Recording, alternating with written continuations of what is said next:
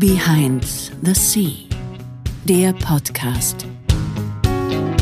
Hi, mein Name ist Franz Kubelum, ich bin Direktor bei Atreus und im Behind the Sea Podcast blicken wir gemeinsam hinter die Kulissen des Sea-Level Managements. Finn, herzlich willkommen im Podcast. Du bist, Dankeschön. Du bist Gründer und CEO von Atlantis Ventures. Was die Firma genau. genau macht, kannst du mir gleich noch ein bisschen drauf eingehen. Du bist als Business Angel und als Investor unterwegs. Berätst Startups, also junge Unternehmen aus den verschiedensten Branchen. Ganz spannend. Schauen wir uns auch gleich an, was das alles für Branchen sind. Du bist nach dem Studium mal bei Hive gewesen. Hive macht so New Business Beratung. Da sprechen wir auch gleich noch mal ein bisschen drüber. Studiert hast du eigentlich Kommunikationswissenschaft und Psychologie im Bachelor und dann Entrepreneurship und Innovation im Master. Finn, wie geht's dir heute? Du, mir geht's hervorragend. Da freue mich hier zu sein. Dankeschön. Klasse. Ich freue mich auch, dass du dir Zeit nimmst. Wir versuchen in dem Podcast verschiedene Wege in die Geschäftsführung und auch zum eigenen Business darzustellen. Wir wollen hier die unterschiedlichsten Wege zeigen, wie man da hinkommen kann. Und wir wollen aber auch zeigen, was die Personen, die das dann dorthin geschafft haben, gemeinsam haben. Also es könnten so Morgenroutinen, Abendroutinen, tägliche Routinen sein. Einfach Tipps und Tricks und vielleicht auch ein paar Tools, wie man es dann dahin schaffen kann und wie man es dann auch lange in so einer Position hält. Wie sieht denn so ein Tag, so ein typischer Tag in deinem Leben aus? Kannst du uns da mal durchgehen? Hm, hm. Ja, voll gern, voll gern. Also erstmal danke, dass ich hier sein darf. Ähm, Habe mich riesig gefreut über die Einladung. Ähm, bei mir ist es so, dass ich jetzt nicht so diesen, diesen klassischen C-Level-Tagesablauf habe, den man sich vielleicht so vorstellen kann. Es ist bei mir sehr, sehr unterschiedlich und okay. immer eben so, was, was ansteht. Ja, also was ich immer habe, sind eigentlich Videomeetings, Videocalls, vor allem jetzt seit der Pandemie, ähm, worüber ich sehr, sehr dankbar bin, ähm, dass das auf jeden Fall so stattfinden kann. Das erspart mhm. mir einige Reisen, ähm, worüber ich sehr dankbar bin.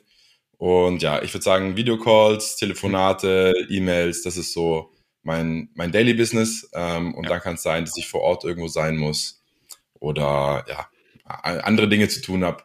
Ähm, aber das würde ich sagen, findet immer statt. Okay. Gehen wir doch mal ein bisschen in das Firmenkonstrukt oder generell in die, in die Firmen, die du begleitest. Also du bist, du bist CEO bei Atlantis Ventures. Kannst du kurz sagen, was Atlantis Ventures genau macht? Mhm. Also Atlantis Ventures ist eine Investment Company, eine kleine. Ähm, ich baue die gerade in Richtung Venture Capital auf, Early Stage Venture Capital. Okay. Ähm, das ist so der, der Pfad, den ich jetzt aktuell am meisten verfolge. Im Prinzip mache ich damit drei Dinge. Okay. Ich mache Startups, Early-Stage-Startups, mhm. ähm, investiere, berate etc. Äh, ich mache äh, Private Equity, okay. beteilige mich an klassischen Unternehmen, Handwerk zum Beispiel etc.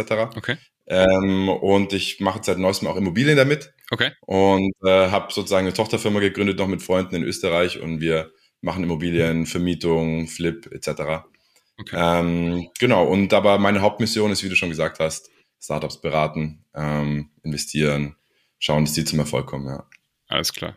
Das ist ja schon mal einiges. Das heißt, kannst du ungefähr sagen, wie viele Firmen du gerade so ja, im Portfolio hast, wie viele du, ja, wie viele da sind? Ja, ich muss, ich muss lachen, weil mich hat neulich jemand gefragt, Finn, bei wie vielen Unternehmen bist du gerade beteiligt? Ich habe gesagt, ich weiß es nicht. Okay, ja. Ähm, ja, also es ist tatsächlich so, dass ich, dass das Konstrukt ja relativ kompliziert ist sozusagen, was da drunter steckt, wobei es auch gar nicht zu kompliziert ist mhm. eigentlich. Ähm, ich bin beteiligt bei sechs Startups gerade. Okay. Ähm, ich bin noch beteiligt bei einem Venture Capital Fund hier in München, wo ich als Limited Partner aktiv bin. Okay. Äh, zum Verständnis, General Partner ist der Venture Capital selber mhm. und der wählt die Startups aus, verteilt die Gelder, unterstützt die etc. Und Limited Partner sind die Partner hinten dran, die Kapital bereitstellen ähm, und auf andere Weise noch helfen können. Okay. Ähm, okay. Genau. Und dann bin ich noch äh, beteiligt an klassischen Unternehmen, zwei, zwei klassische Unternehmen, Corporates aktuell ähm, ja, ein bisschen Krimskrams noch. Ja. Alles klar. Cool. Das heißt, du hast jetzt schon gesagt, unterschiedliche Branchen sind dabei. Einmal im Handwerk. Kannst du da mal so ein Beispiel geben, was so eine, so eine Handwerksfirma ist? Einfach wirklich klassisches Handwerk, nehme ich an, oder? Mhm. Ja, genau. Also, ähm, was ich da habe, ist, ähm, bin mit einem, bei einem Elektriker beteiligt mhm. in Tirol, 40 Prozent äh, von dem.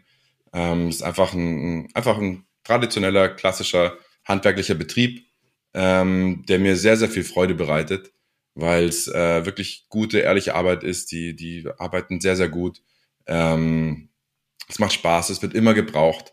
Ähm, es ist einfach irgendwie eine was ganz anderes. Ich bin auf der einen Seite so, also um es vielleicht nochmal ein bisschen anders zu beschreiben, so mein, die Spanne, in mhm. der ich mich bewege, ist halt sehr, sehr breit. Ja, ich bin ja. bei Tech-Startups, mit Tech-Startups involviert und dann im klassischen Handwerk. Das heißt, die, die Bandbreite, auf der ich mich bewege, ist sehr, sehr breit und das ist mhm. das, was mir so viel Spaß macht. Ja. Aber um nochmal zu der Frage zurückzukommen, ähm, Elektriker oder ähm, auch Holzbau, Bauunternehmen in Österreich, bin ich mit 20 Prozent beteiligt mit anderen zusammen ähm, und okay. da ist Holzständer Bauweise. Okay. Im großen, großen Teil. Okay, also wirklich ganz klassisches Handwerk. Und jetzt die andere Seite, so die, die, die Tech-Startups, kannst du da ein Beispiel geben, was die so machen, mhm. was man sich unter Geschäftsmodell vorstellen kann? Mhm. Ja, gerne, gerne. Also, ähm, was ich nebenbei noch bin, ist Head of Partnerships für ein Portfoliounternehmen, okay. für Global Changer. Mhm. Ähm, Global Changer hat eine B2B SaaS-Plattform gebaut, um Unternehmen zu dekarbonisieren. Was bedeutet das? Ähm, Im Prinzip steht jedes Unternehmen aktuell vor der Aufgabe oder wird vor der Aufgabe stehen, die nächsten 10, 20 Jahre ähm, ihre Emissionen zu reduzieren. Und wir haben eine Plattform gebaut, die genau das tun kann oder die Unternehmen dabei unterstützt und haben da auch ganz, ganz gute Kunden. Also wir gehen von einem Ein-Mann-Betrieb bis hin zu einem 30 Millionen äh, Family-Business, äh, 30 Milliarden Family-Business, sorry. Okay. Ähm, haben wir alles dabei. Und äh, wie gesagt, also da auf der Startup-Seite fokussiere ich mich eher auf Tech, Business to Business. Okay. Software. Okay. Das ist ja eine sehr, sehr große Spanne. Ist, bist du dann dort hauptsächlich in der Geschäftsentwicklung? Du hast ja gerade schon gesagt, Head of Partner Management tätig. Weil ich könnte mir jetzt vorstellen, so richtig detailliert zu beraten, dass du jetzt irgendwie den Elektrikern Beratung gibst, wie die, weiß ich nicht, äh, mhm. ihren Job besser machen, kannst du wahrscheinlich an der Stelle gar nicht geben, sondern es geht wahrscheinlich eher um die Geschäftsentwicklung, um die Skalierung. Das, was vielleicht sogar bei einem Tech-Startup gar nicht mal so unterschiedlich ist wie bei einem Handwerksunternehmen. Mhm. Gibt es da Synergien? Also, ne, mhm. Es gibt extrem viele Synergien und es ist wirklich, wirklich spannend. Also genauso wie du sagst, ich muss jetzt nicht ähm, einem Elektriker sagen, wie, wie er die Kabel verlegt, das weiß der genau. deutlich besser als ich. Genau. Ja, aber ich habe andere Fähigkeiten, die ich mitbringe und ich lerne sehr, sehr, sehr, sehr viel in dieser Startup-Welt. Okay. Und was für mich sehr spannend ist, ist eben mitzubekommen, wie Startups funktionieren und wie Corporates im Vergleich dazu funktionieren, weil mhm. du musst dir denken, äh, Startups sind sehr, sehr effizient mit ihren Geldern. Ja. Das heißt, aus einem Euro hebeln die sehr viel Effizienz, wohingegen du in einem etablierten Unternehmen einfach sehr viele Effizienzverluste hast. Mhm. Ja, ähm, Startups sind einfach aufgrund von mangelndem Budget dazu gezwungen, sehr kreativ zu sein, sehr kreativ mit ihren Ressourcen umzugehen, neue Wege zu finden, andere Wege zu finden. Ähm, und dieses ganze Entrepreneurship-Modell ist was, was auf so einer Corporate-Seite fehlt.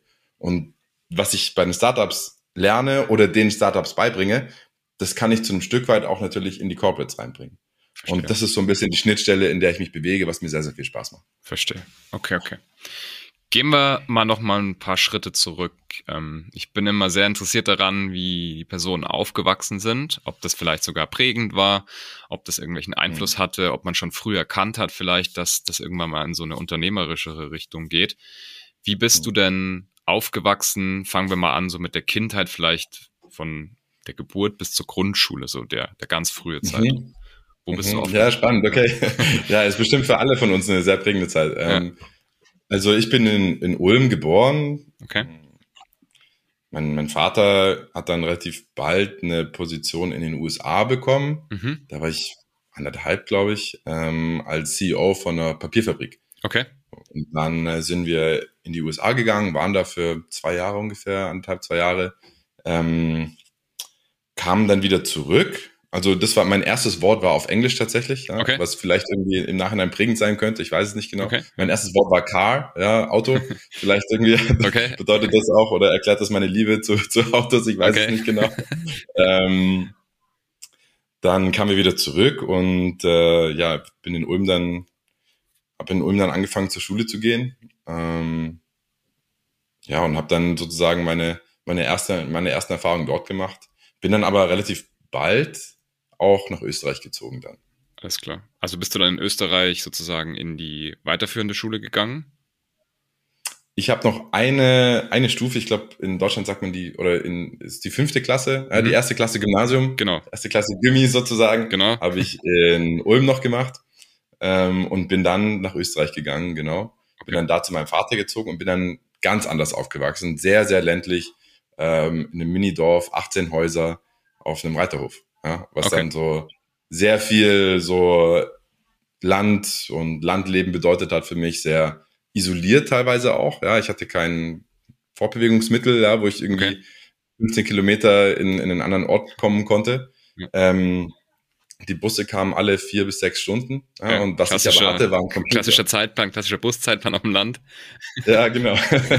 aber was ich hatte, war ein Computer und ich hatte Internet. Okay. So, und dann habe ich angefangen, mich sehr, sehr stark damit zu beschäftigen. Habe mich technisch dafür interessiert, habe die Computer auseinandergenommen, wieder zusammengebaut, habe mir Kühlungsmethoden überlegt, habe mir Wasserkühlung eingebaut, Okay, Kompressorkühlung eingebaut, angefangen Prozessoren zu übertakten und einfach so dieses technische Verständnis bekommen. Dieses bin dann voll in diese Computer- und Internetwelt abgetaucht. Und ich denke, das war für mich tatsächlich im Nachhinein sehr, sehr prägend. Okay. Ja. Wie alt warst du da? Ähm, da muss ich so zwischen 14 und 19 Ah, okay. gewesen sein, ja, weil ich mich sehr intensiv damit auseinandergesetzt habe. Alles klar. Ja. Wann hattest du denn deinen ersten Job oder deinen ersten Nebenjob oder sowas? Kannst du dich da noch erinnern? Ähm, es kommt darauf an, was man als Job bezeichnet. Also mein, sozusagen die ersten, die ersten Sachen, die ich bekommen habe, ähm, das waren äh, Hardware-Preise sozusagen. Ich habe Hardware bekommen dafür, dass ich Computer gespielt habe. Ah, okay. Also ich ich war einer der, der ersten sozusagen in, in Deutschland, die irgendwie was bekommen haben dafür, dass sie Computer gespielt haben. Okay, und spannend. E-Sport haben, sozusagen. Ja, und ich habe das so ein bisschen als mein, meinen ersten Job ähm, angesehen. Wobei meine Familie da eine andere Auffassung hatte, natürlich. Ja, okay, die, ähm, ja. Genau. Das ist, genau, okay, das ist einiges her, ja. Da ist, war das noch nicht so gängig, dass man, dass man mit, Nee. äh, mit Computerspielen Geld verdient. Heutzutage ist es ja ein Nee. Riesenbusiness. Heutzutage ist es ein Riesenbusiness. Die ganzen Fußballvereine in Deutschland haben ja alle ihre eigenen E-Sport-Teams mittlerweile, ja. Ja, Ähm, da war ich einfach zu früh dran, denke ich. Ähm, sonst hätte ich vielleicht eine andere Karriere hingelegt, wer weiß es. Ja. Ähm, und ja, dann hatte ich aber auch einen Job noch, da war ich noch in der Schule und habe für eine Webseite Nachrichten geschrieben Okay. äh, über Computer, Computer-Hardware und so, weil das einfach mein Thema war. Ähm, ich würde sagen aber, das, das erste Mal, dass ich wirklich so Job und unternehmerisch aktiv war, war, als ich ähm, nach meinem Abi war ich ein Jahr in Australien, anderthalb Jahre kam dann wieder zurück und Okay. dann angefangen Bioinfo Bioinformatik zu studieren, was mir nicht so viel Spaß gemacht hat. Mhm. Äh, habe da aber einen sehr, sehr guten Freund kennengelernt und wir haben uns selbstständig gemacht und haben dann angefangen, äh, Webseiten Online-Shops zu programmieren Hm, und Social. Media Marketing zu machen. Okay. Das war natürlich eine sehr, sehr gute Zeit. Das war dann wahrscheinlich so zwischen 2010 um die Zeit ungefähr, oder? Mhm. Das muss ungefähr die Zeit gewesen sein. Also ich kann das Jahr gar nicht genau sagen. Ich müsste jetzt zurückrechnen. Ich war Anfang 20 Mhm. Okay. und es war gerade da, als dann Facebook relativ groß wurde in Deutschland. Ja, und da Mhm. haben wir genau sozusagen diesen Wachstum mit, mitgenommen. Ja. Sehr, sehr cool. Das heißt, das war dann so schon die erste unternehmerische Tätigkeit, die du hattest. Okay. Ja, ich meine, dieses unternehmerische Mindset, das hatte ich schon immer, glaube ich, das habe ich so ein bisschen von meinem Vater Mhm. gelernt, denke ich, ähm, der auch immer unternehmerisch aktiv war und immer so sein, sein eigenes Ding gemacht hat. Und ich glaube, ich habe das so ein bisschen von ihm eben auch mitbekommen, dass es eben auch in Ordnung ist, ähm, selber Dinge zu tun und sich selber zu überlegen, was man machen will oder wie man es richtig machen will oder was man besser machen möchte. Okay, spannend. Wie, wie fand er dann die erste Idee mit den Webshops? Hat er dich da dann auch vielleicht irgendwie unterstützt oder beraten oder irgendwie, wie fand er das? Ähm, er hat sich da immer rausgenommen bei mir. Also ich denke, er, er, Okay. er wusste das schon, dass ich das mache, aber hat mich eigentlich immer so mein eigenes Ding machen lassen. Ich war immer sehr, sehr frei in dem, was ich tue, was dann auch äh, bewirkt hat, dass ich mich auch immer um alles selber halt kümmern müsste. Ja? Okay. Und dementsprechend irgendwie war ich es gewohnt, einfach mich in Dinge einzuarbeiten und zu schauen, wie funktionieren die, damit ich die selber machen kann. Mhm. Und ähm, genau das gleiche war mit diesen Online-Shops eben auch. Ja. Okay. Learning by doing. Okay. Das heißt, ähm, hast du da schon studiert, währenddessen du die, die Webshops gemacht hast? Ich weiß nicht, du Wir haben unser Studium abgebrochen. Ich war tatsächlich Ah, okay. der allererste, der es abgebrochen hat. mhm. Und dann haben wir nur noch das gemacht. Okay. Ähm, meine Kumpels, mit denen ich das gemacht habe, die sind dann wieder zurück nach Österreich gegangen. Ich habe zu der Zeit in München gewohnt und habe dann eben ähm, bin dann eben wieder zurück zum Studieren gegangen, weil ich gemerkt habe, boah, dieses ganze Online-Marketing-Ding scheint mir richtig viel Spaß zu machen. Ja. Woraufhin ich dann einfach Kommunikationswissenschaft studiert habe Okay. Ähm, und, und Psychologie Nebenfach und Interesse halber. Okay. Und so kam das, Okay. dass ich dann meinen Bachelor gemacht habe. Okay, verstanden. du hast dann den Bachelor gemacht und danach ja noch den Master gemacht mhm. und dann bei Hive angefangen zu arbeiten. ich habe erst den, ich habe bei Hive ange, angefangen zu arbeiten, weil ich ein Pflichtpraktikum machen musste in meinem Kommunikationswissenschaftsstudium. Okay. Und ich hätte eigentlich, hätte ich ein Pflichtpraktikum schon sicher gehabt bei Chip, mhm. eine Computerzeitschrift und hätte da schreiben können. So, es war ja. einfach mein Hobby. Ja, das hat mir sehr viel Spaß gemacht. Ähm, und dann bin ich durch eine Freundin zufällig zu Hive gekommen. Und das war wirklich sehr, sehr prägend für mich, ähm, weil ich dann als Praktikant angefangen habe da und ich unglaublich viel gelernt habe, ähm, weil ich okay. relativ schnell die Chance bekommen habe, ähm, mit, mit ähm, Johann Füller zusammenzuarbeiten, Gründer und, und CEO von Hive, mhm. ähm, der sehr viel Vertrauen in mich, in mich gesteckt hat und mir Projekte gegeben hat, bei denen ich dann auch ähm, sehr viel Freiraum bekommen habe. Und das war tatsächlich eine sehr, sehr prägende Zeit für mich, ja. Und eine sehr, sehr schöne Zeit, an die ich sehr, sehr gerne zurückdenke und wo ich ihm auch immer wieder sage, wie dankbar ich dafür bin, ja, auf jeden Fall. Sehr spannend. Hast du da auch schon so mit Startups zusammengearbeitet oder irgendwie so ein bisschen Übertrag auf das, was jetzt, was du jetzt machst? Ich habe ein internes Startup gehabt. Ah, okay. Also Hive bastelt ja auch intern Startups. Mhm. Also Icaros zum Beispiel. Ich habe ähm, ein Eierlikör-Startup äh, gehabt, beziehungsweise habe das äh, als Projekt übernommen. Ja, da, am Anfang war das noch so, dass wir irgendwie den Eierlikör in, in, in der Küche selber gekocht haben und dann mit Nagelscheren, weiß ich noch, wie wir da in, in, in Privatwohnungen waren und einfach Etiketten ausgeschnitten haben. und ja. Ähm, ja, meine Aufgabe war es dann, das, das äh, zu übernehmen, äh, zu skalieren, auf ordentliche Beine zu stellen und auf den Markt zu werfen. Okay. So, und ähm, das habe ich dann zusammen mit, mit ein paar anderen gemacht. Ähm, und wir hatten dann die Markteinführung und ja, jetzt gerade vor ein paar Wochen habe ich die Nachricht bekommen, dass es jetzt dann schlussendlich verkauft wurde. Ah, super. Ja, und das war jetzt auch schon 2015 oder so war das. Das ist auch schon sieben, sieben, acht Jahre her. Ja. Okay, sehr interessant. Das heißt, du hattest dort schon auch Kontakt zu echtem Business Development, sage ich jetzt mal. Das war nicht mhm. so, dass man ein Beratungsprojekt gemacht hat, wo man ein Konzept erarbeitet hat und das Konzept dann übergeben hat, sondern es war wirklich was, wo man hands-on dann auch das umsetzen musste, was man sich ja, ausgedacht hat, oder? Also ich habe beides gemacht. Ich habe an Projekten, so wie du sie beschreibst, auch mitgemacht. Ähm, aber ich hatte schon immer irgendwie dieses Entrepreneurship-Ding in mir. Und ich glaube, dafür hat mich der Johann auch eingestellt, weil ich weiß noch, wie die, wie die sich lustig gemacht haben über mich, dass ich einfach irgendwie pro Tag bestimmt 30 Mal den Hörer abgehoben habe und Leute angerufen habe und gesagt habe, wir sind ein Eierlikör-Startup, ich hätte gerne dies, dies, dies und dies und halt irgendwie mir sozusagen ein Nein nach dem anderen abgeholt habe, aber da einfach sehr beharrlich war. Okay. Ähm, was dann schlussendlich eben bewirkt hat, dass wir es dann geschafft haben, den Eierlikör auf den Markt zu werfen. So. Cool. Und ich glaube, genau für diese Eigenschaft, für dieses, äh, für diese Entrepreneurship Orientation ähm, wurde ich dann tatsächlich geheiert. Cool. Okay. Das heißt, ungefähr ein, ein, zwei Jahre warst du dort, oder? Anderthalb Jahre ungefähr, Jahre. ja. Mhm. Genau. Anderthalb und, Jahre. Mhm. Und habe dann eben gemerkt, dass, ähm, weil ich, du musst ja denken, ich kam ja, ich hatte mit Innovation theoretisch nicht viel am Hut, bis ich da halt angefangen habe als Praktikant und dann zum, zum Junior Consultant wurde oder Consultant. Ähm, aber es war, ich habe gemerkt, wie viel Spaß mir das macht. Ich habe gesagt, ich möchte es, ich möchte es wirklich so studieren. Ich möchte wissen, was es ist und bin dann eben nach Schweden gegangen und habe meinen Master gemacht in Corporate Entrepreneurship. Okay, cool dort dann sozusagen nochmal ein bisschen Wissen angeeignet. Das ist wahrscheinlich so ein, ein, mhm. ein Jahr Master oder so ein, so ein Schnellprogramm. Ein Jahresmaster, genau. Mhm. Okay. Und dann hast du dich angefangen, um die eigene Gründung, um die eigenen Unternehmen, in denen du ja schon beteiligt warst, zu kümmern, oder? Nee, da gab es noch einen Zwischenschritt. Okay. Ich bin dann nach Schweden, bin ich nach Amsterdam. Okay. Ähm, und habe für ein Startup Global Sales gemacht. Das heißt, ich war dafür verantwortlich, Sales ähm, aufzubauen, global. Und wir haben äh, ein Startup, ich bin halt einer der ersten Mitarbeiter gewesen, und wir haben ein Startup gebaut, das Arzt-Patienten-Kommunikation übernimmt, ähm, was sales-technisch sehr, sehr schwierig ist, ähm, weil wir direkt in Krankenhäuser verkauft haben und es normal über Distributoren geht. Und okay. ich war eben dafür verantwortlich, eine Sales-Strategie festzulegen und äh, da zu schauen, wie wir da hinkommen. Und das hat auch ganz gut funktioniert.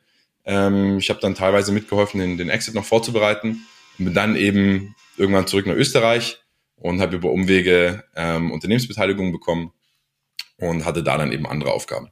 Okay, alles klar. Jetzt ist es ja ein Podcast, das heißt, die Zuschauer sehen dich unter Umständen nicht. Du bist jetzt noch nicht mhm. Mitte 50, wie das vielleicht der typische mhm. C-Level-Manager oder die typische C-Level-Managerin sein könnte, die eine Konzernkarriere hingelegt haben. Du bist mhm. ungefähr Anfang 30. Wie alt bist du? Mhm. Ich bin 33. 33, okay. Das heißt, du hattest jetzt bis jetzt Erfahrung im Business Development, also richtige Arbeitserfahrung, hast natürlich auch früh schon was eigenes gegründet, hast eigene Shops gebaut und hattest Sales-Erfahrung.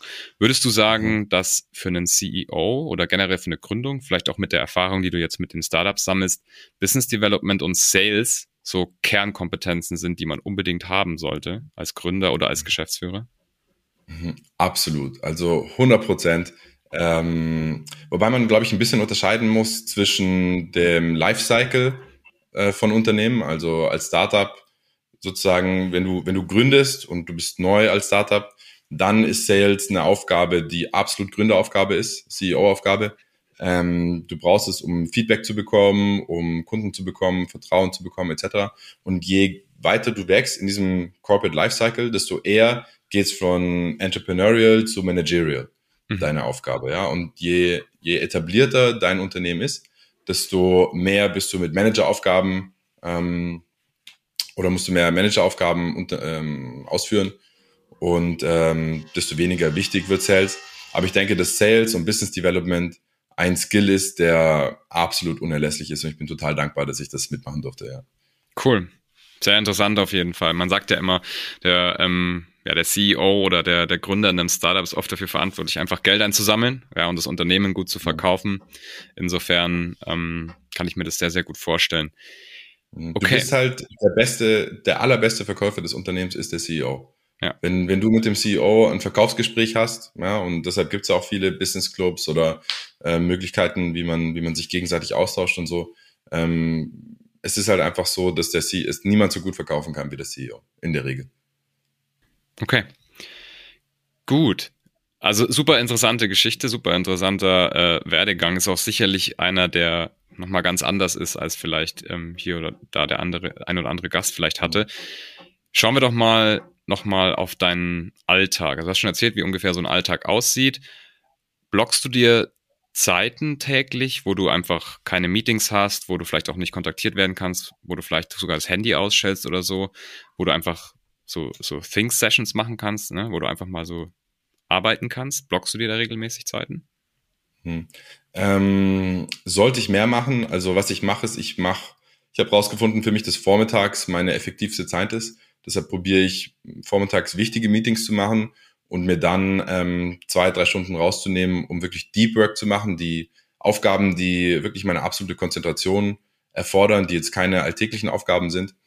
Ähm, es ist halt so, dass in der Regel, bei mir muss man sich das vorstellen, es ist sehr automatisiert und meine Berufswelt oder mein, wie ich das mir das aufgebaut habe, ähm, weil ich einfach ähm, drei Freiheiten wollte. Ich wollte Freiheit von äh, Financial Freedom, ja, dass ich Geld verdienen kann.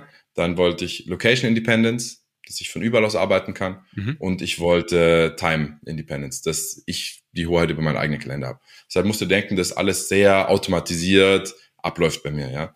Ähm, okay. Wenn ich dann, wenn alles glatt läuft und alles läuft gut und zurzeit irgendwie sind weniger Probleme, ähm, als ich dachte und es läuft wirklich gut, dann habe ich weniger so Firefighting-Jobs, ähm, in denen ich wirklich schauen muss, dass das alles glatt läuft, ja, ähm, und kann mich dann eben mehr auf mich selber oder eben auf die Arbeit an dem Unternehmen selber ähm, fokussieren. Das heißt, ich kann dann schauen, wohin soll das Unternehmen in Zukunft gehen, Strategie, Vision etc. Ähm, aber es kann halt eben auch passieren, dass mm, eben ja Malheurs passieren oder ähm, es einfach nicht so gut funktioniert. Ähm, und dann habe ich sehr, sehr viel Arbeit und äh, das sind auch keine alltäglichen Aufgaben mehr. Aber was ich halt in der Regel mache, ist, dass ich schaue, dass ich die Aufgaben, die jetzt keine Routineaufgaben sind, am Vormittag erledige und mir dafür auch Zeit nehme. Ähm, und auch äh, dazu zählen auch für mich Calls. Videocalls, wichtige. Ähm, und am Nachmittag schaue ich eher, dass ich so diese Routinearbeit leiste, die dann sozusagen ein, ein nice to have ist. Ähm, aber die wirklich wichtigen Dinge schaue ich dieses vormittags mal. Okay, also du hast schon eine Art äh, ja, Konzept oder Strategie, wie du dir das blockst, weil ich kann mir vorstellen, so diese Firefighting-Sachen und diese akuten Sachen, wenn die einen immer wieder reinkommen, kommt man ja überhaupt nicht zur Arbeit. Und das ist ja, ich meine, du hast so viele Beteiligungen, das könnte ich mir vorstellen, dass da schon einiges am Tag sich ansammelt. Ja, es sammelt sich einiges an und ohne jetzt böse klingen zu wollen, aber man würde sich wundern, wie viel sich äh, erledigt, wenn man mal einen Tag wartet, dann ist es oft schon erledigt, ja. Und wenn es nach einem Tag immer noch schlimm ist, ähm, dann kümmere ich mich auf jeden Fall drum. Oder wenn ich halt merke, so, hey, das braucht jetzt sofort Attention. Ähm, das passiert natürlich auch, aber das ist in der Regel sehr, sehr selten. Ja. Das ist ein spannender Punkt, was du ansprichst. Also dadurch, dass man natürlich so leicht erreichbar ist, jetzt mittlerweile auch und auch generell einfach eigentlich immer erreichbar ist, wird man natürlich auch schneller kontaktiert. Ich kann mir vorstellen, früher, wo die Kommunikationswege noch schwieriger waren, da hat man die Leute einfach nicht so schnell erreicht und dann einen Hörer gekriegt. Hm. Hm, hm. Ja, ist doch so. Dann hast du halt einen Brief geschrieben und dann kam der nach zwei Tagen an und dann genau, ja. hat er sich zwei Tage Zeit genommen für den Brief und dann wurde der Brief wieder zurückgeschickt und dann nach einer Woche hattest du eine Antwort und das war auch in Ordnung. Genau, genau. Meine, heutzutage läuft halt alles viel beschleunigter ab. Das ist eh klar. Ist auch in Ordnung so. Ja, absolut. Was würdest du sagen, ist pflegeintensiver? Die handwerklichen Betriebe oder die Startups? Startups, Startups, ja, ja, Startups, auf jeden Fall, ja. auf jeden Fall. Du musst dir denken, so diese etablierten Betriebe, die, die wissen, was sie tun, die haben ihr Daily Business, die sind so aufgebaut, das passt alles und so. Und du musst dir denken, dass diese Startup-Welt ähm, eine sehr meistens eigentlich so eine so eine Art Achterbahn bedeutet, ja, und ähm, dass es sehr schnell sehr gut laufen kann, aber es kann eben auch sehr schnell eben nicht mehr so gut laufen. Ja, wir erleben gerade so einen wirtschaftlichen Abschwung, Stagflation, Rezession, wie auch immer man es nennen möchte. Ähm, Startups entlassen reihenweise Mitarbeiter, andere Startups profitieren davon, äh, bekommen jetzt gute Mitarbeiter. Ähm, also du musst dir denken, dass, äh, dass diese diese Arbeit, die eben nicht alltäglich ist, dass die in Startups im Vergleich zu Corporate sehr, sehr häufig vorkommt. Okay. Und das ist aber auch gerade das, was so spannend ist daran. Das ist das, was eben, was eben nicht jeder kann ähm, und was mir aber extrem viel Spaß macht. Okay, sehr interessant. Cool. Gehen wir mal ein bisschen Fokus mehr auf die Zeit, in der du nicht arbeitest, in der du nicht dich um dein Unternehmen kümmerst. Wie sieht denn so ein typischer Morgen von dir aus? Hast du eine Morgenroutine, eine feste, eine flexible? Machst du da immer das Gleiche? Wie sieht so ein Morgen hm. bei dir aus? Hm. Also ich mache immer das Gleiche. Ähm, ich probiere gerade Journaling noch mehr in meine Morgenroutine zu, okay. zu etablieren. Das habe ich für mich identifiziert als so einen absoluten Gamechanger. Also es gibt zwei Gamechanger für mich, äh, Meditation und, und Journaling. Und ich würde es gerne als feste Routine in meinen Morgen einplanen. Ähm, damit, ehrlich gesagt, tue ich mir gerade aktuell noch ein bisschen schwer, aber ich bleib dran, irgendwann wird es passieren. Was ich mache jeden Morgen ist, ich stehe auf, ähm, ich gehe unter die Dusche, ich ziehe mich an, und was ich dann mache, ist, ich hole mir einen Kaffee oder mache mir einen ähm, und gehe spazieren. Und ich würde sagen, das Spazieren ist tatsächlich morgens das, was ich brauche. Das allererste, was ich mache, ist wirklich raus, anziehen, raus und in die Natur äh, Tageslicht bekommen. Es setzt dein, dein Circadian Rhythm, ich weiß gar nicht, wie es heißt auf Deutsch, ähm, setzt es wieder zurück, dass du diesen Schlafwach, Schlafwachrhythmus heißt es, glaube ich, mhm. ähm, dass du eben im Einklang mit der Sonne sozusagen lebst. Okay. Ähm, ist, ich fühle mich viel besser und ich brauche das morgens einfach rauszukommen schon mal und schon so einen, so einen ersten, ersten Wind zu haben, ein bisschen frische Luft zu schnuppern. Okay. Wie lange gehst du ungefähr spazieren? Äh, je nachdem, wie viel Zeit ich habe. Also am liebsten würde ich eine Stunde spazieren. Ähm, oft sind es dann 20 Minuten. Oder wenn ich irgendwie echt wenig Zeit habe oder busy bin gerade, dann spaziere ich einfach zu meinem Office. Okay. Merkst du es, wenn du es jetzt nicht schaffst, die Routine zu machen? Merkst du, dass das dir abgeht? Ja, ja, ja. Ich bin viel angespannter. Ähm, so, ich weiß dann, okay, dann muss ich mich ein bisschen mehr zurücknehmen, weil ich eben meine, mein, meinen Morgenspaziergang nicht bekommen habe. Ähm, aber ist auch in Ordnung. Es gibt Tage, da geht's halt einfach nicht oder du bist woanders oder deine Meetings starten zu früh. Wobei ich ein Fan davon bin, Meetings irgendwie erst nach zehn zu machen, weil auch die anderen Personen meistens um acht Uhr morgens noch nicht ganz da sind, gedanklich. Ähm, deshalb mache ich gerne Meetings erst ab zehn ähm, und schaue, dass ich den Morgen dann für mich habe. Sehr interessant. Und gleichzeitig auch Abendroutinen, also hast du auch eine fixe Zeit, wo du versuchst ins Bett zu gehen, dass du irgendwie eine gewisse Anzahl an Schlaf kriegst? Mhm, ja, also ich schaue, dass ich vor Mitternacht ins Bett gehe. Ähm, meistens klappt es, manchmal halt nicht. Ähm, es kommt halt so ein bisschen drauf an, was gerade los ist auch. Also wenn man sich bedenkt, dass man äh, vielleicht in seiner Karriere irgendwie Gas geben möchte, so wie ich, und dann willst du aber auch noch einen Freundeskreis treffen und dann hast du vielleicht noch eine Partnerschaft Klar. Äh, oder Familie, Kinder, ja, dann manchmal wird es einfach ein bisschen später, aber ja, ich denke, dass es super wichtig ist, äh, früh ins Bett zu gehen, früh aufzustehen. Ähm, und was ich gerne mache, ist nochmal ein bisschen zu lesen abends ähm, oder tatsächlich zu journalen.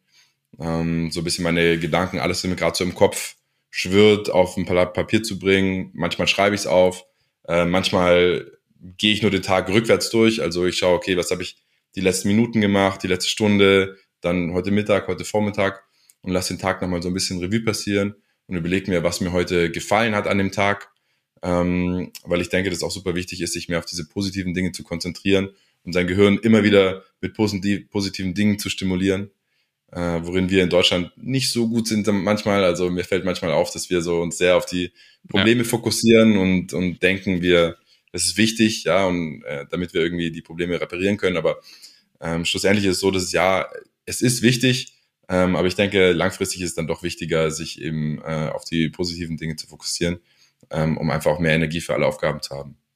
Absolut. Jetzt so Journaling und was du gerade gesagt hast, den Tag nochmal Revue passieren lassen, ist ja eine Form von Reflexion oder, oder man reflektiert ja dann. Würdest du sagen, dass das eine wichtige Eigenschaft ist, um auch abschalten zu können?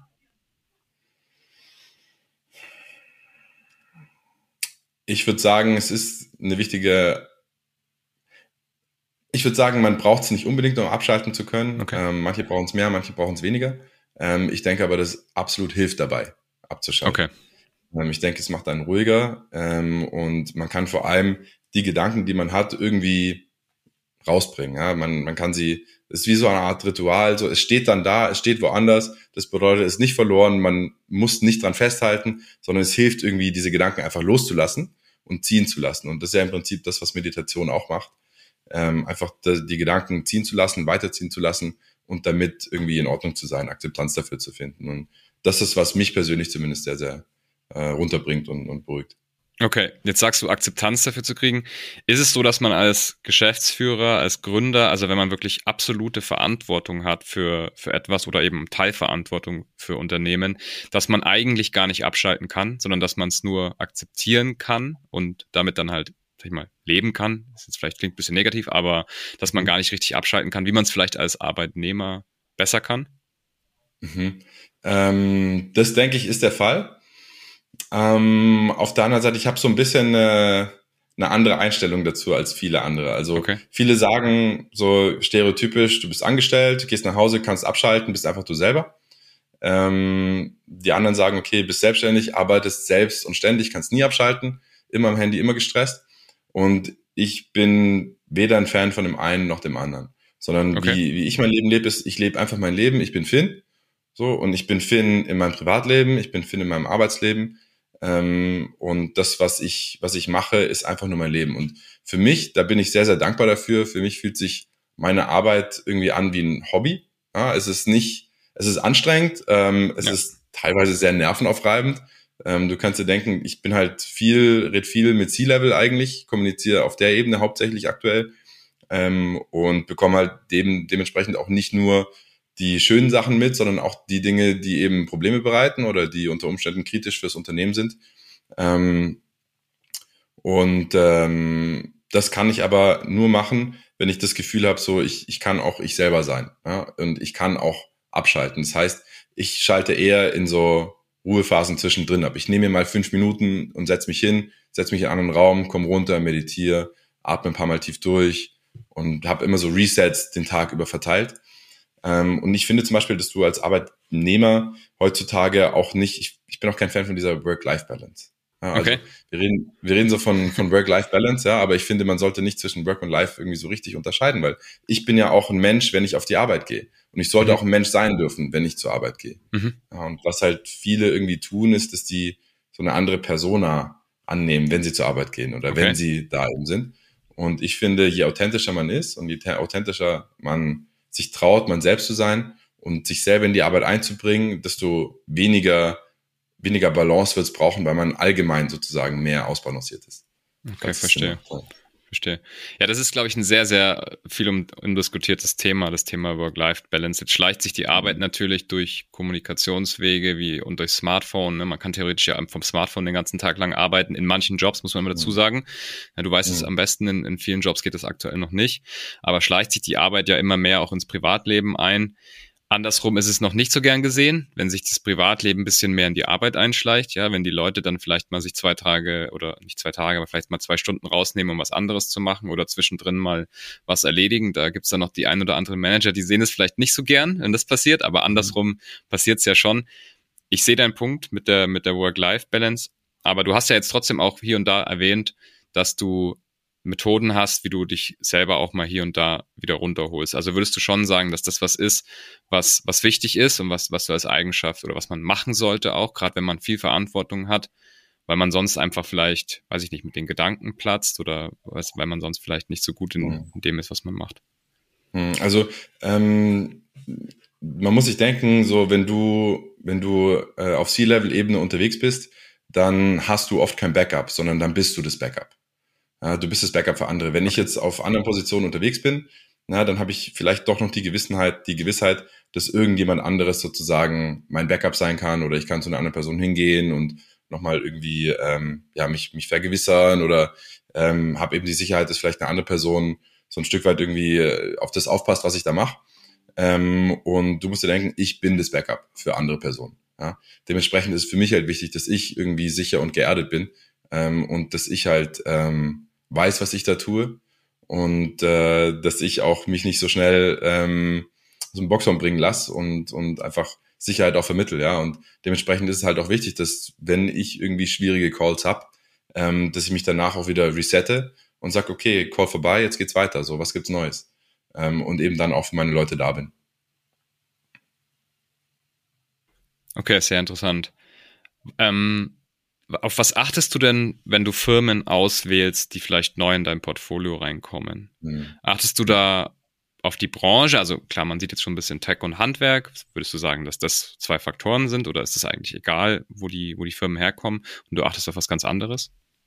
Hm. Also es kommt darauf an, in welchem Bereich tatsächlich. Ähm, so, es gibt so, ein, so eine neue Strömung aus den USA, die ist noch sehr, sehr jung und sehr, sehr frisch, aber die gefällt mir sehr, sehr gut und das wollte ich mir mal anschauen. Und zwar, das ist in, in Anführungszeichen langweilige Businesses zu investieren. Okay. Und ich sage langweilige Businesses im Sinne von, was macht eine Waschstraße oder eine, eine ähm, keine Ahnung, Wäscherei oder so, ja. Im Prinzip, im Prinzip in Cashflow zu investieren, in Menschen in Cashflow zu investieren. Okay. Aber ähm, das will ich mir ein bisschen mehr anschauen.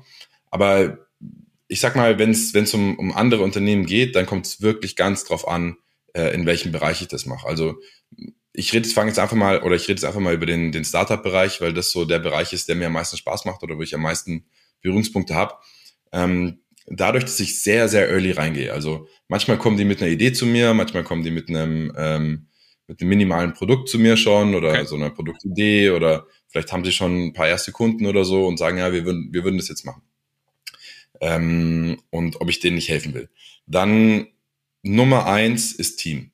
Nummer eins, absolutes Nummer eins ist okay. Team. Jetzt schauen wir das Team an, ich rede mit denen, sind die motiviert, sind die befähigt, was können die, äh, haben die den Drive, ähm, schaffen die das, sind die, ergänzen die sich gut. Nummer eins bei weitem ist, ist Team. Und das würde ich tatsächlich auch sagen, ist in jedem Unternehmen wichtig, aber bei Startups noch viel wichtiger. Äh, ich gebe dir ein Beispiel. Ein Unternehmen von mir, ein Startup-Unternehmen, die kamen zu mir, nachdem die eine Krise durchlebt haben. Und zwar haben die früher Catering gemacht. Okay. Ähm, und dann kam die Pandemie. Und dann ist denen natürlich von heute auf morgen das komplette Geschäftsmodell zusammengebrochen. Ja. Aber was haben die gemacht? Die haben gepivotet, nennt man das in der Startup-Welt. Das heißt, die haben sich als Team zusammengesetzt mhm. und haben geschaut, hey, wir haben hier eine Krise, unser Geschäftsmodell wurde ausradiert im Prinzip. Wir wissen nicht, wann es wieder zurückkommt, ob es überhaupt wieder zurückkommt. Was machen wir jetzt? So, dann haben die geschaut, woran, worin haben wir Kompetenzen, was können wir leisten, ähm, wo ist ein Markt etc. Und haben dann eine Technologieplattform gebaut und haben ihr Modell umgeswitcht auf ähm, Sustainable Office Lunches. Also die sind im Prinzip eine Online-Kantine für Unternehmen. So. Okay, und interessant, ja. Danach kamen die zu mir und haben gesagt, Finn, hättest du Lust mit uns zu arbeiten? Und dann habe ich mir das angeschaut und habe mir gedacht, ja, auf jeden Fall. Weil, was haben die bewiesen? Die haben bewiesen, dass sie krisensicher sind. Okay. Die haben bewiesen, dass sie ähm, nicht stur an der Idee festhalten, sondern flexibel agieren können. Die haben ein super gutes Team, tolles Management, ambitionierte Leute da drin.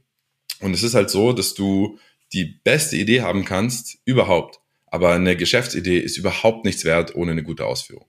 Okay. Ja, deshalb bin ich kein Fan davon, irgendwie Business-Ideen so geheim zu halten, weil ich denke mir, okay, wenn es eine gute Business-Idee ist, dann ist nicht die ja. Idee das Wichtige, sondern die Ausführung davon. Ja. Dementsprechend ist Team Nummer eins, das auf, auf das ich achte. Okay. Also Team und die Fähigkeit, sich anpassen zu können an unterschiedliche ja, ja, ich meine, schlussendlich, schlussendlich sind natürlich mehrere Faktoren, die ich mir da anschaue. Also im Prinzip hast du Markt, wie schaut der Markt aus, wie groß ja. ist der, vor allem auch wie, wie schnell wird der wachsen innerhalb der nächsten sieben bis zehn Jahre. Also Wachstum von dem Markt ist wichtig, ja. weil du als Unternehmen den Markt halt mitnehmen wirst. Ähm, Business Model, wie, also auf Englisch würde man sagen, wie harvestet man den Markt? Ja? Wie ist dein Produkt und dein Businessmodell, um eben ähm, deinen dein, dein, dein Umsatz zu generieren aus dem wachsenden Markt? Ähm, und was ist das Team? Und dann noch vierte Säule für mich als Investor, wie schaut der Deal aus? Was wollen Verstanden. die und was, wie kann ich helfen? Ja. Verstanden, okay. Hast du irgendeine Geschichte parat, die man so jetzt vielleicht nur in deiner Rolle so miterlebt haben kann? Vielleicht irgendwas, weiß ich nicht, irgendein Unternehmen, das du mal investiert haben konnte, äh, wolltest, was dich dann vielleicht herausgestellt hat, dass es ein Scam war oder irgendwie sowas in dem Dreh. Also irgendeine so Geschichte, wo du sagst, die muss irgendwie jeder gehört haben, der vielleicht auch mal Geschäftsführer, Gründer oder vielleicht sogar Investor werden möchte. Mhm. So als lehrende um, Geschichte.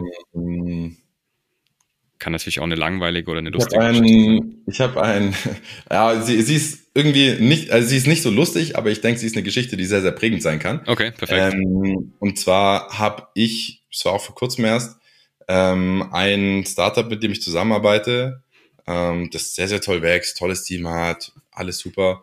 Ähm, da ging es eben drum, okay, wie, wie gehen wir jetzt weiter?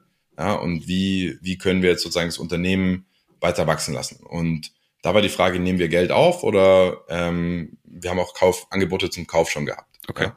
Und ich war so ein bisschen 50-50, weil ich mir gedacht habe, ah, ich, ich, ich sehe, warum man sich kaufen lässt von einem großen Unternehmen, das einfach so einen Schutzschirm bereitstellt und man innerhalb des Unternehmens einfach sehr, sehr gut wachsen kann. Ich verstehe die Gründer, ich verstehe das alles. Für mich als Investor erstens ähm, denke ich mir, ah, ist zu, vielleicht zu früh, um zu verkaufen. Okay. Ähm, weil eben der Wert des Unternehmens noch nicht hoch genug ist. Und äh, Nummer zwei ist es ein Startup, das sich um Nachhaltigkeit kümmert. Okay. Und äh, dementsprechend dachte ich mir, okay, vielleicht, ich sehe, dass wir relativ schnell, relativ viel Impact in diesem Nachhaltigkeitsbereich erzeugen können. Aber ähm, dachte mir, okay, vielleicht irgendwie, wenn wir Gelder aufnehmen und, und independent bleiben, vielleicht können wir das dann auch. Ja. Mhm. Und ja, dann haben wir, uns dazu, haben wir uns dazu entschlossen, alle zusammen, okay, wir machen das jetzt, wir, wir stoßen jetzt mal den Verkaufsprozess an. Und zwar ähm, ein weltweit tätiges Unternehmen, das eigentlich jeder kennt. Also jeder, der diesen Podcast von dir hören wird, der sich für die Themen interessiert, wird das Unternehmen kennen. Ähm, und ja, es hat uns natürlich mit Stolz erfüllt, dass wir da so, so das Interesse geweckt haben. Ja. Ähm, und die haben dann ihren Standard Due Diligence Prozess über uns als Startup drüber geknallt. Okay. Ja, und äh, das ist, man muss sich denken, diese, diese Due Diligence Prozesse oder M&A Prozesse von diesen großen Playern, die sind sehr, sehr komplex, sehr, sehr kompliziert, die prüfen alles ganz genau. Ähm, mhm. Du hast halt gemerkt, das, das ist einfach nicht für Startups gemacht. Ja. Ähm, wir haben dann ja. Data Room aufgebaut, Clean Team kam zu uns, diese ganzen M&A-Schritte einfach okay. volles, aus dem, aus dem vollen Kanonenrohr auf so ein kleines Startup geschossen, ähm, haben dann, wir wollten dann verhandeln, dass wir noch weiter äh, Gespräche mit anderen führen durften, ähm, wurde uns verweigert. Ähm, okay. Und ja, dann haben die sehr viel Geld in diesen Due Diligence-Prozess gesteckt. Ich würde vermuten 40, 50.000. Okay. Noch mehr, vielleicht 100.000, ja, wenn man die ganzen wow. Arbeitsstunden mhm. noch reinrechnet. Ähm, und ja, wir waren dann, wir haben dann alles gemacht, kurz vorm Verkauf. Und dann ganz kurz vorm Verkauf haben sie dann gesagt so, ah nee, wollen wir doch nicht. Okay. Ja, das war, das ist für so ein kleines Startup, kann das unter Umständen so den, tatsächlich den Exodus bedeuten, ja, dass du das halt nicht überlebst, weil du ähm, kein Runway mehr hast zum Beispiel, also Runway im Sinne von kein, kein Geld mehr, dass dir dein Geld ausgeht als Startup, was relativ häufig vorkommen kann, ähm, dass du von großen Prozessen erdrückt wirst, etc., etc. Und im ersten Moment war es dann so, wir waren alle schockiert, ja, und wussten nicht genau, okay, wie, wie soll es jetzt weitergehen? Ja, ich meine, wir fast schon mit dem Rücken an der Wand irgendwie, bis wir uns dann Absolut. gefangen haben und gesagt haben, so, hey, ähm, was wir jetzt haben, ist ein top aufgeräumtes, strukturiertes Unternehmen. Wir haben alle Daten, wir haben alles, was wir brauchen ähm, und haben dann angefangen, das ähm, als Chance zu sehen und nicht als Krise, ähm, was im Endeffekt sich, glaube ich, sehr, sehr gut rentiert hat oder sich noch immer weiter rentieren wird. Ja? Und das, was es sozusagen, was ich damit sagen will, ist, dass man nie genau weiß, ähm, wenn irgendwas passiert, ein großer Dealplatz oder sonst irgendwas, man weiß nie genau, ob das dann schlussendlich gut oder schlecht war. Ja. Das wird sich dann im März zeigen, ja. ja. Aber das war so eine, so, gerade aus, aus kürzester Zeit so eine Anekdote, wo ich mir dachte, so, okay, ähm, ja. ja. muss man mal erlebt haben, glaube ich, als Gründer, weil äh, das, das befähigt dann schlussendlich einiges in einem, sowas mal miterlebt zu haben. Ja, sehr spannend. Gab es da nochmal eine Due Diligence für die, für die Firma jetzt oder ist die immer noch am Laufen? Oder wo die für unsere Firma? Für die, die jetzt geprüft wurde in dem, in dem Due Diligence-Prozess. Ja, okay, die, die wurde geprüft, äh, Verkauf hat nicht stattgefunden. Mhm. Und was wir gemacht haben, ist, wir haben nochmal so von, von Einzelpersonen ein paar Gelder aufgenommen okay. und werden wahrscheinlich nächstes Jahr nochmal eine, eine größere Finanzierungsrunde machen. Okay. Ähm, ich bin super happy, wie es gelaufen ist und im Endeffekt ähm, denke ich, ist es, bin ich wirklich sehr, sehr happy darüber, dass es dann doch nicht funktioniert hat mit dem Deal. Ja. Ähm, aber ich denke, dass wir so viel größere Chancen haben. Aber es ist halt spannend, weil du halt nie genau weißt, so, ob, ob irgendwas wirklich gut ist oder nicht. Ich meine, so eine Anekdote davon, es gibt, ich weiß nicht, ob du die Geschichte kennst von dem chinesischen Farmer mit seinem Sohn und dem Pferd. Erzähl mal, ist auf jeden Fall spannend ja. für alle, die zuhören. Okay, also ähm, ich muss schauen, ob ich es noch ganz zusammenkriege, aber ja. die Situation ist, es gibt einen chinesischen Farmer, äh, der hat einen Sohn und ein Pferd. Okay. Und ähm, das Pferd, irgendwann rennt das Pferd weg, büchst ihm aus ähm, und ist erstmal nicht mehr aufzufinden. Ja? Dann kommt der Nachbar zu ihm und sagt, oh, so schlimm, du, du, du hast dein Pferd verloren. Ja? So. Und dann sagt ja. der Farmer, vielleicht, vielleicht auch nicht. Vielleicht ja. war es irgendwie Bad Luck, vielleicht auch nicht. Dann ein paar Tage später kommt das Pferd zurück und äh, bringt zehn Wildpferde mit. Okay. Ja, dann hat der Farmer nicht nur ein Pferd, sondern zehn. Ja? Dann kommt der Nachbar wieder zu ihm und sagt so, ja, ähm, was für ein Glück, jetzt hast du auf einmal zehn, elf Pferde. So, und dann sagt der Farmer, ja, vielleicht war es Glück, vielleicht auch nicht, ich weiß es nicht. ja. Dann äh, kommt sein Sohn ins Spiel und sagt, ja, ich würde gerne so ein Wildpferd mal probieren zu zähmen und zu reiten. Ja, steigt der ja. Sohn auf das Pferd und das Wildpferd bockig natürlich und, und wirft ihn ab und er bricht sich das Bein. Und dann kommt der Nachbar schon wieder hin zu ihm und sagt so, boah, was für ein Pech, jetzt hast du da deine neuen Pferde, aber jetzt hat dein Sohn sein Bein gebrochen wegen dem Pferd. Was für ein Pech einfach nur. Ja. Und dann sagt der Farmer schon wieder, ja, vielleicht, vielleicht auch nicht. Ja. ja. Und äh, schlussendlich war es dann so, dass ähm, die Armee eben kam, ist in den Krieg gezogen, Armee kam, wollte alle jungen Männer einziehen, alle Söhne. Und äh, der Sohn des Farmers konnte eben nicht. Mhm. Und der Sohn des Nachbars eben schon. Äh, der Sohn ja. des Farmers konnte nicht, weil er sein Bein gebrochen hatte. Ja. ja. Und schlussendlich weißt du, bedeutet es, du weißt nie genau, ob irgendwas gut ist für dich oder schlecht ist für dich, aber es wird sich halt in Zukunft zeigen und es bleibt dann nichts anderes übrig, als darauf zu vertrauen, dass eh schon alles gut wird. Sehr cool. Ja, sehr cooles Gleichnis. Fast schon ein sehr cooles Gleichnis fürs Ende. Wir haben aber doch noch ein paar Fragen, die ich noch stellen mhm. wollte. Klar. Und zwar, wenn man jetzt mal so drauf schaut, was du bis jetzt gemacht hast und vielleicht auch Personen, wir haben jetzt unterschiedliche Personen, die jetzt zuhören. Das können natürlich einerseits Kollegen sein von dir, Kolleginnen, die auch im C-Level tätig sind, die auch gründen oder gegründet haben. Es können aber auch Leute sein, die vielleicht dort erst hinkommen möchten, die jetzt vielleicht auch so ein bisschen nach Ratschlägen suchen, wie man das denn schafft. Jetzt bist du jemand, ich habe es vorhin schon gesagt, der es auch relativ jung schon geschafft hat, in die Bereiche reinzukommen. Was würdest du sagen, wären denn so Tipps, die du mitgeben kannst, was man entweder machen kann früh oder was man vielleicht für Eigenschaften, an denen man arbeiten sollte, um vielleicht mal in diese Position zu kommen? Hm. Jetzt bin ich vielleicht ein bisschen befangen, weil ich einfach sehr tief in dieser Startup-Welt drin bin mhm. und ich tatsächlich mit Gründern zu tun habe, die oft jünger sind als ich noch oder mhm. CEOs, die jünger sind als ich. Klar. Auch, mhm. auch ältere teilweise, aber äh, sehr viel auch mit jüngeren. Und ich würde sagen, macht euch selbstständig. Ja. Schaut euch die Welt an, schaut an, so was für euch nicht funktioniert oder wo ihr denkt, hey, wir müssen die Welt ein Stück besser machen, wir, wir brauchen Veränderung, ähm, wir glauben, wir können irgendwas besser machen, das kann alles sein, was ihr wollt. Ja. Ähm, aber fangt an, das zu tun und fangt an, was zu verändern und dann werdet ihr automatisch dahin rutschen. Im Prinzip bedeutet es einfach nur, habt Motivation, habt Drive, also traut euch was verändern zu wollen auch ähm, und, und ja, habt, habt eure Vision. Wenn ihr euch selbstständig machen wollt in der Startup-Welt und eben über, über diesen Weg CEO werden wollt. Ansonsten in, in ich sag mal, in einem mehr unternehmerischen Kontext oder ja. mehr Corporate-Kontext, denke ich, was da wichtig ist, ist Netzwerken mit Menschen gut können. Auf jeden Fall lernt mit Menschen umzugehen und zwar mit allen Menschen. Egal wer das ist, egal woher, wo der herkommt. Ähm, ihr wisst nie genau, wer, wer das ist oder wer euch im, in eurem Leben gegenüberstehen wird. Und es wird so wichtig, mit allen Menschen gut reden zu können und auch alle Menschen wertschätzen zu können und für die Menschen da zu sein, ähm, verlässlich zu sein ähm, und einfach vorangehen zu können. Ja. Ich denke, das sind so die, die, die Top drei für mich, denke ich, in, in so einem Corporate-Kontext. Cool. Vielen Dank. Ja, sehr, sehr, sehr gute Advice. Ähm, in Deutschland ist es ja vielleicht noch nicht ganz so angekommen, dass man gründen kann und dass es auch mal schiefgehen kann und dass man dann mhm. jetzt nicht gleich am Boden ist und völlig ruiniert. Mhm. Klar, es gibt natürlich Startups, wo man sehr Cash invest, also cash-intensives Businessmodell hat, wo man einfach auch viel Cash braucht. Dafür gibt es natürlich auch Investoren. Dafür gibt es auch Investoren, die wissen, dass sie sich auf Risiko einlassen und man natürlich nicht immer auch mit seinem kompletten eigenen äh, sage ich mal, mit seinem eigenen Vermögen da reingehen muss. Mhm. Und so kann man aus mhm. so einer, ja, aus so einer Zwei-Jahres-, Drei-Jahres-, Vier-Jahres-Gründung, selbst wenn sie schief geht, ja auch trotzdem mit, du hast es gerade gesagt, man weiß nie, wofür es gut ist, mit, mit was Gelernten rausgehen und dann vielleicht ja, mit dem dritten oder mit dem vierten Anlauf das dann schaffen. Hast du mal miterlebt, dass auch so ein Startup einfach schiefgegangen ist und ähm, was mhm. dann vielleicht danach passiert ist mit den Leuten? Weil es ist vielleicht auch interessant, einfach mal zu hören, dass diese Leute dann nicht alle auf der Straße landen oder, oder arbeitslos sind oder sowas, ja, sondern dass man ja, natürlich nach, von sowas auch einfach zurückkommen kann. Ja, ja finde ich schön, dass du das so sagst und, und so hervorhebst. Also das was man merkt, ähm, ist in, in dieser Startup-Welt, ist diese Fehlerkultur, von der du gesprochen hast, ist eine ganz andere als jetzt so in, in diesem normalen deutschen Mittelstandskontext. Ja, da haben wir noch ein bisschen mehr dieses Fingerzeig und ein bisschen mehr so diese intern politische Themen.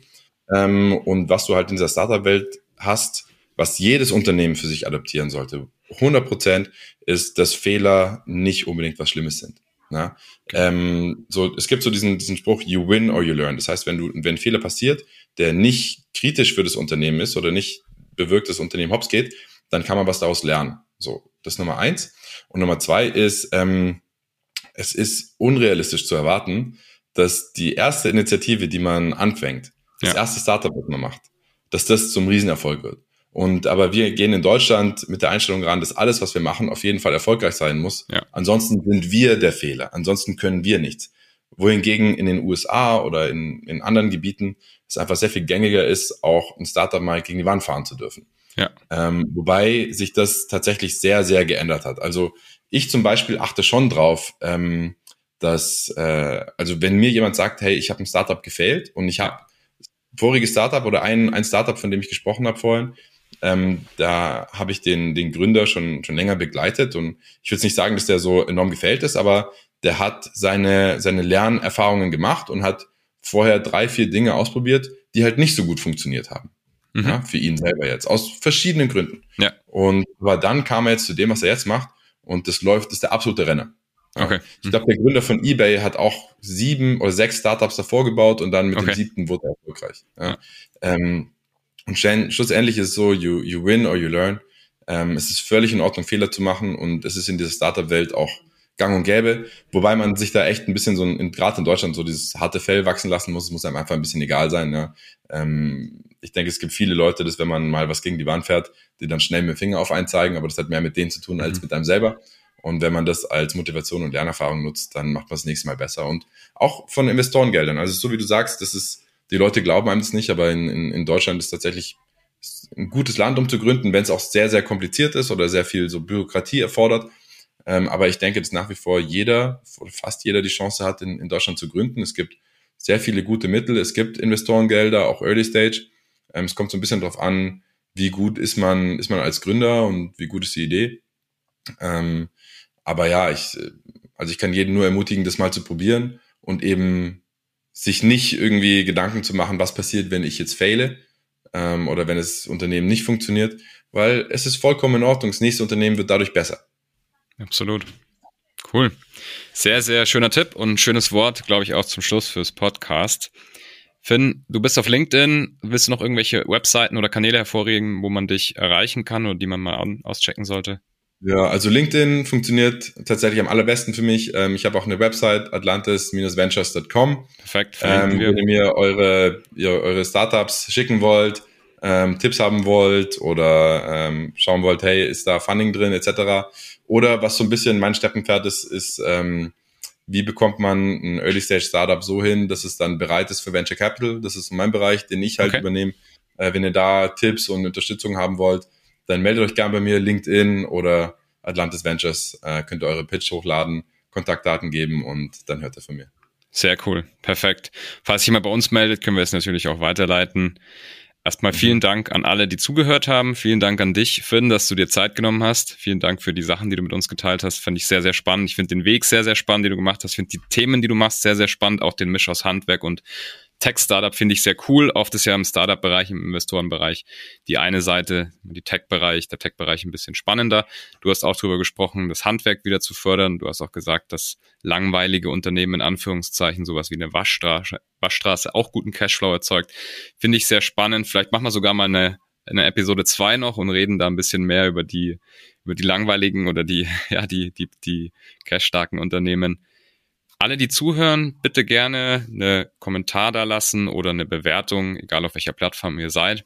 Der Podcast wird von Atreus präsentiert und auch gesponsert. Ich freue mich auf die nächste Episode. Finn, vielen Dank an dich. Herzlichen Dank, hat mir riesen Spaß gemacht. Klasse. Ciao, Ben. Ciao, ciao.